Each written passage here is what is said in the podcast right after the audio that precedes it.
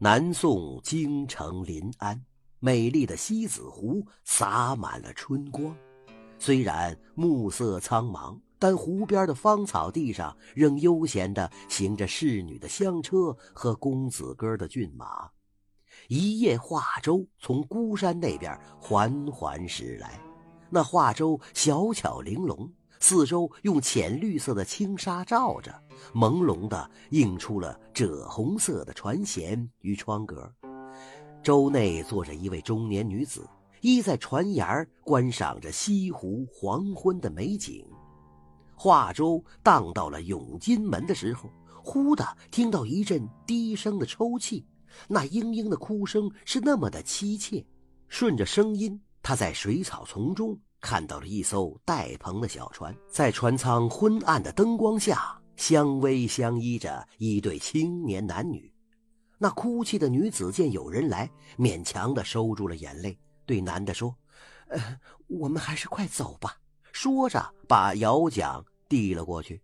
那男的却说：“死马当活马医，也许这位夫人能救我们呢。”那女的说：“有钱人哪有一个是好的？走吧。”那男的无奈的接过了摇桨，却见华州已经横在他们的小船前面。中年女子说了：“能给我说说你们的委屈吗？也许我这个有钱人能帮助你们呢。”男的不顾女的直使眼色，对她诉说了事情的原委。原来呀，他们是一对未婚夫妻，男的叫张松，是个南陵；女的叫秦玉，是一个歌妓。他们本是师兄妹，在搭档弹唱的生涯中建立了感情。就在他们婚期将近的时候，严正官老批看中了秦玉了，三番五次上门纠缠。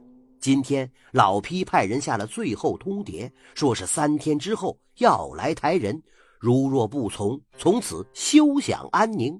张松又说了：“我师父师母还患病在床，面临着严正官的淫威。”我们无可奈何，却又怕惊动两位患病的老人，所以只得躲到这里哭了。说到此处，两个人又相拥着痛哭了起来。中年女子听了，怒声说道：“朝廷不是立规，官员若携妓为妾，当罢免发配吗？你们一个南陵，一个歌妓，怕什么呀？”张松叹了口气说道：“夫人有所不知。”明的当然不许了，可暗地里多少官员会放过自己看中的歌妓呀？官官相护，心照不宣，只是苦了我们这些人罢了。他沉思了一会儿，终于想出了一个主意。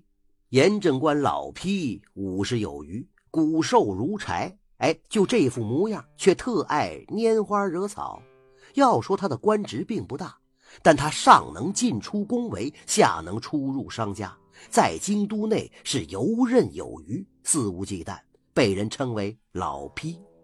为了能把秦玉占为己有，他在吴山脚下买了一宅小院。今天是他将秦玉抬进小院的日子，一大早就坐在厅堂，正要吩咐家人准备小轿。门房通报张松求见，他本想不理睬这个南陵，可又怕冲了今天的好事。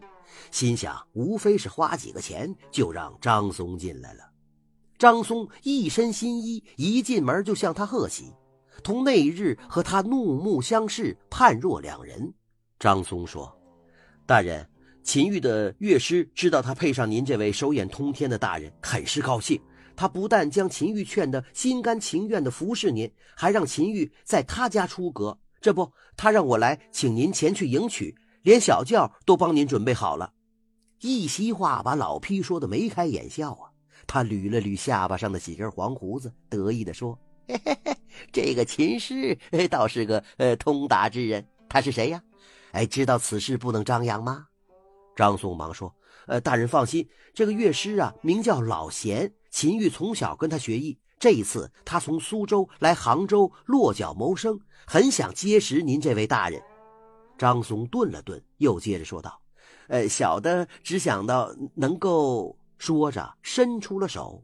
老皮一见，哈哈大笑起来，让家人拿来一封银子递给了张松，说：“哎，这才叫识时务！哈哈哈，有了银子，你还怕没老婆吗？如果秦玉服服帖帖的话，本大人还有赏。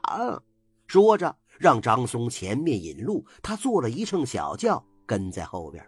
小轿来到了一座小院前，老皮一见门前放着一乘官轿，忙问：“哎，这这这不是不张扬吗？怎怎么会有官轿啊？”张松忙说：“哦，这位老贤名气很大。”不知是哪儿的老爷又来拜访乐师了，咱咱们从后院进吧。说着，把老皮引向了后院。老皮刚进院子，跨出轿门，就听到屋内传出了一个熟悉的声音。他侧耳一听，没错，是他的顶头上司差遣大人的声音。他知道这个差遣虽不是什么大官，但却是皇帝钦点的。自己虽有通天的本领。但头上的乌纱却握在这个差遣的手中啊！他怎么也会在此呢？既然遇上了克星，老皮怎么敢贸然进去啊？他猫下腰，示意张松别出声，躲在一边听了起来。只听那个差遣大人说：“老贤呐，今天我特地登门，只想好好听一听你的新曲，肯赏光吗？”没等老贤开口，他又说：“哎，这个漂亮的姑娘是谁呀？”此时是秦玉脆生生的声音：“拜见大人。”老贤忙做了介绍。那差遣哈哈大笑：“啊，他是你的学生，好呀，那就请你们师徒一起去演奏吧，让我一饱耳福吧。”外边的老批一听，暗暗叫苦啊，他知道差遣也是一个好色之徒。不一会儿，里边传出了悠扬悦耳的琴声。一曲终了，差遣大笑着说。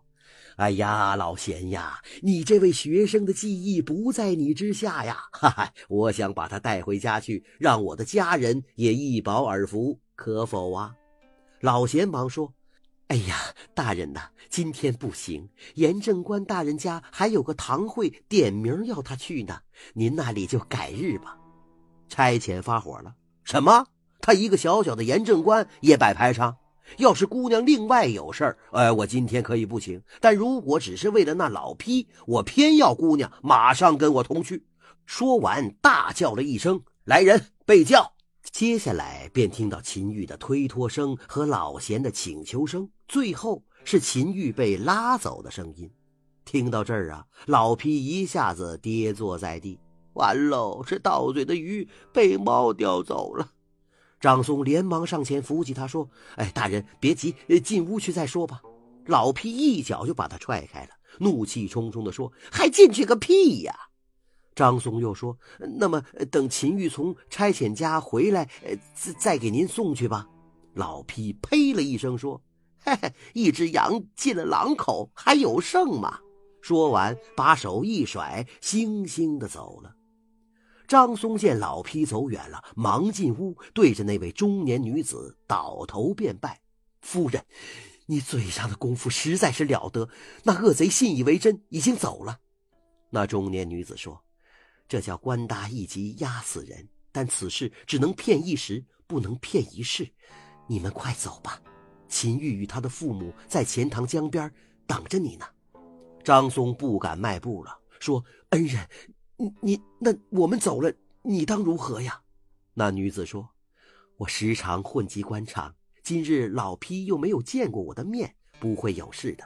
你尽管放心离去吧，祝你们幸福。”张松与秦玉一家离去之后，这个有口技绝活的中年女子也离开了杭州。这真是老批欺压美色贪，口技能人。解为难，鸳鸯展翅出牢笼，绝艺惊现惹嗟叹。